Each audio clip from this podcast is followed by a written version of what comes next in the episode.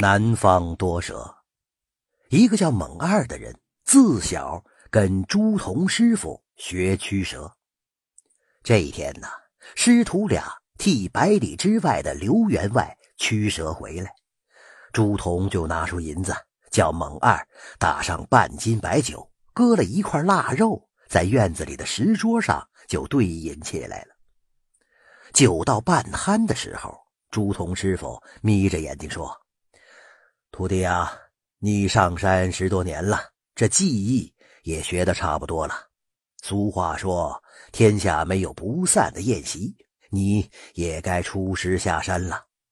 猛二一听就慌了，跪在师傅面前说：“呃，师傅，我自小跟您学艺，还还还没报答您老人家呢，我不想离开。”朱仝师傅扶起了猛二，呵呵的笑了起来。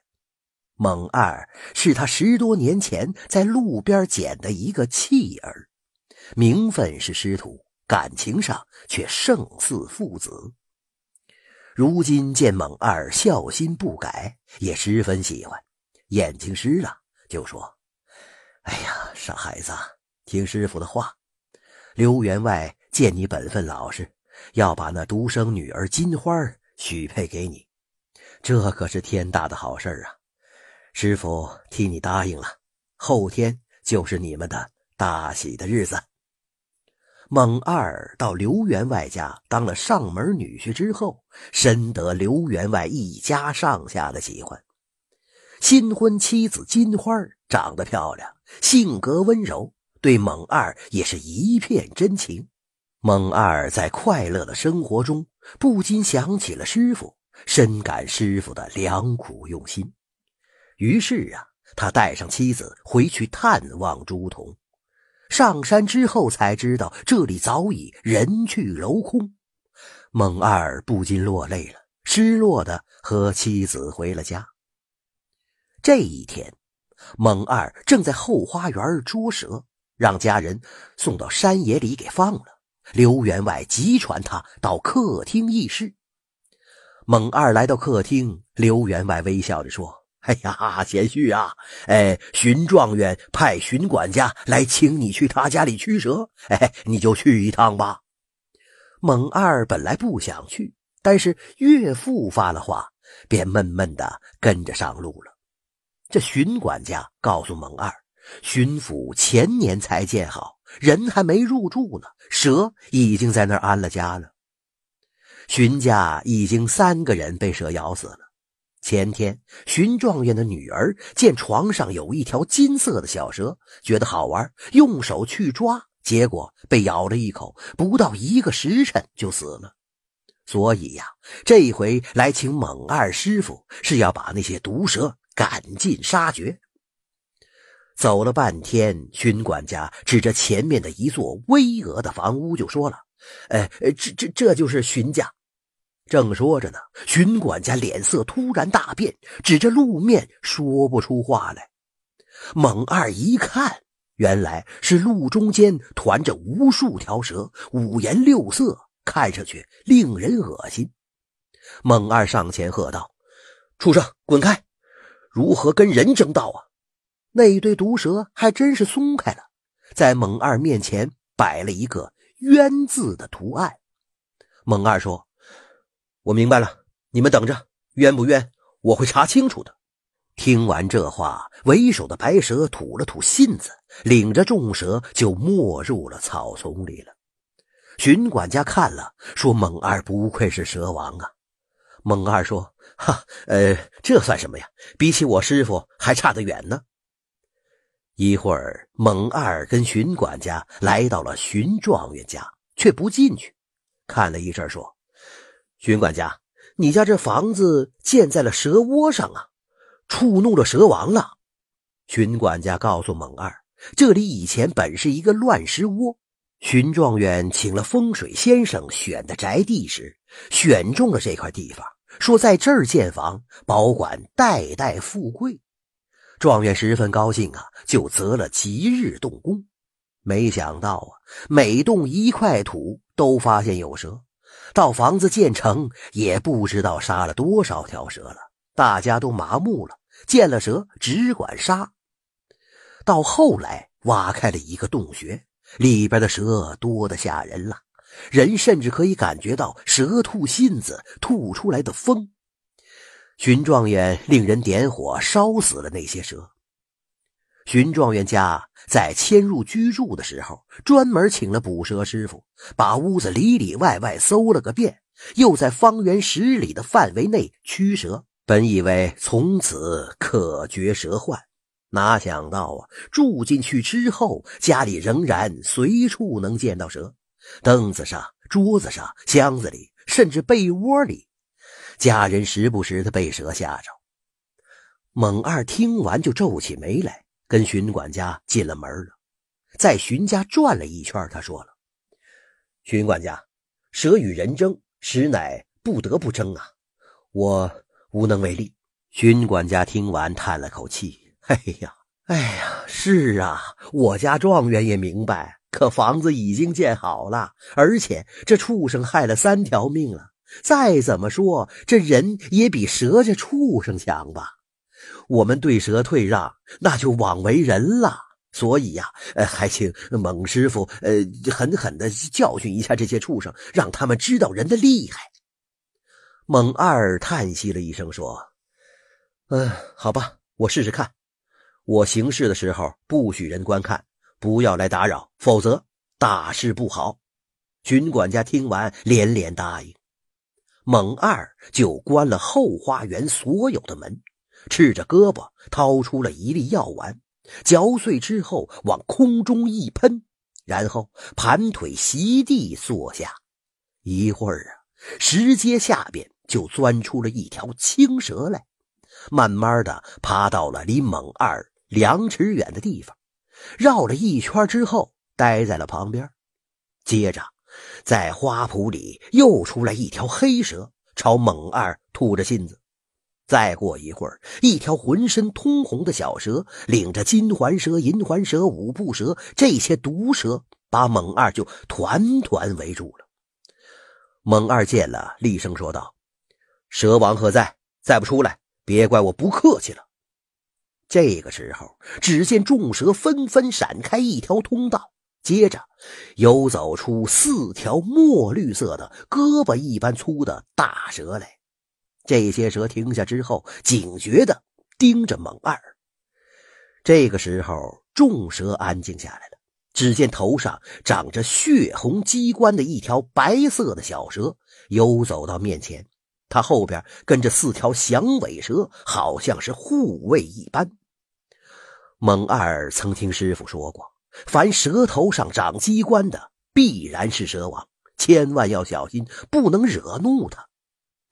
蒙二镇静了一下，说：“蛇王与人作对本就不妥，何况还害人性命，不怕遭雷劈吗？难道想永远为畜生吗？”蛇王好像听得懂这话，竟然低下头来，一会儿又抬起头来，嘶嘶的吐着信子。孟二说：“我知道你们有冤，这家人占了你们的地盘，还伤了你们的子孙。可他是状元呢，是天上的文曲星，是上天派遣来惩罚你们的。识相的，赶紧搬走。我来时看过了，山间有块地，非常适合做窝。快领你的子孙去吧。”不然定会被赶尽杀绝。蛇王听完，点点头，掉尾要走。忽然一道白光飞过来，猛二暗叫不好。只听啪一声，一把利刀插在了蛇王的尾巴上。就听巡管家大声叫着冲进来了，说：“好，好，好！哎，让我来收拾他。”猛二让他赶紧离开。巡管家却说：“哎呀，这条蛇可是世上最好的药引子了。”正说着，小白蛇王挣扎着断了尾巴，闪电一般的就游走了。这个时候，蛇群蜂拥向猛二和巡管家就扑上来了。转眼之间，两个人只剩下两副骨骸。朱仝师傅听说爱徒被蛇吞了之后，十分的悲伤，来到了荀状元家，要为爱徒报仇。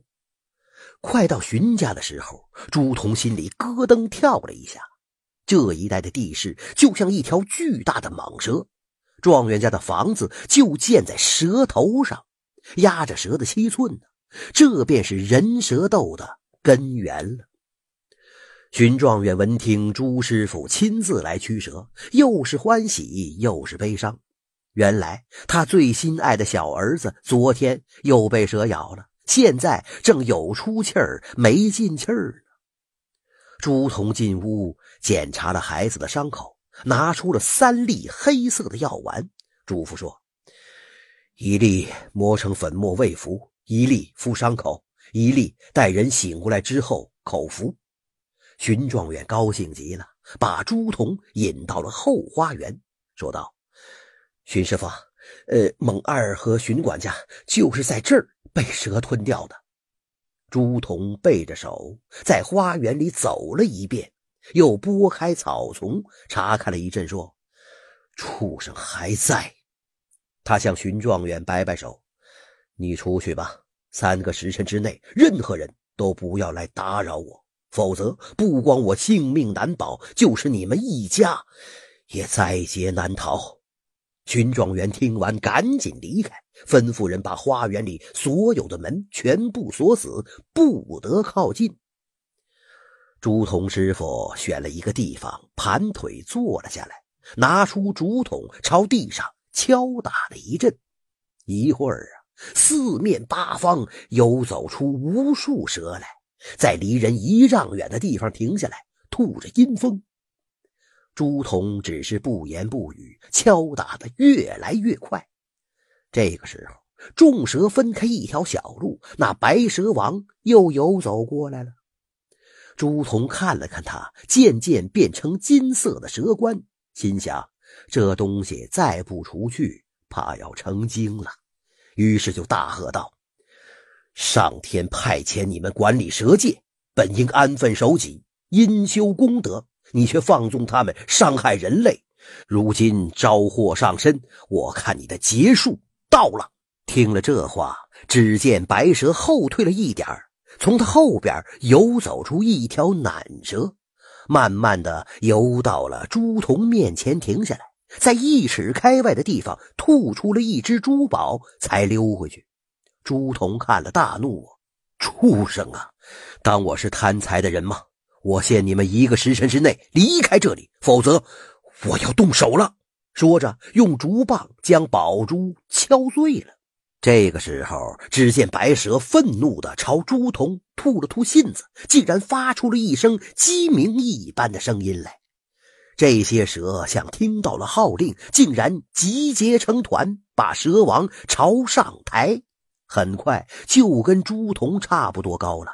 蛇王直起头来，挑衅的盯着朱仝。朱仝冷笑道：“呵呵呵，畜生想斗法呀？好，我就成全你。”说着，挺直了腰，比蛇王高出了半个头。蛇王也不甘示弱，又向上伸长了脖子，要高出朱师傅。朱师傅忙摘下头上的范阳帽，放在竹棍上，一拍手，这竹棍就升高了一截。那蛇王又向上升了升脖子，朱师傅又拍一下手，那竹棍又长高了一截。如此几十个回合之后，那竹棍已经一丈多高了。那条白蛇王啊，就像是一条七白棍子矗立在朱仝的面前。这个时候，朱仝突然站起身来，大声喝道：“畜生，还不赶快认输！”白蛇受到惊吓，砰砰。断成了七八节，掉在地上，满地的腥臭。朱仝这个时候才松了口气，站起来，其余的蛇也纷纷的毙命。朱仝把荀状元叫进来，让他把蛇尸体好生埋葬。荀状元拿出银子酬谢他。朱仝说：“哎，我杀生太多了，罪孽深重，何敢贪财呀？”多多行善吧。说完，他转身匆匆的离开了。荀状元目送着他远去，叹息了一声，说：“哎呀，好一个怪人呐！”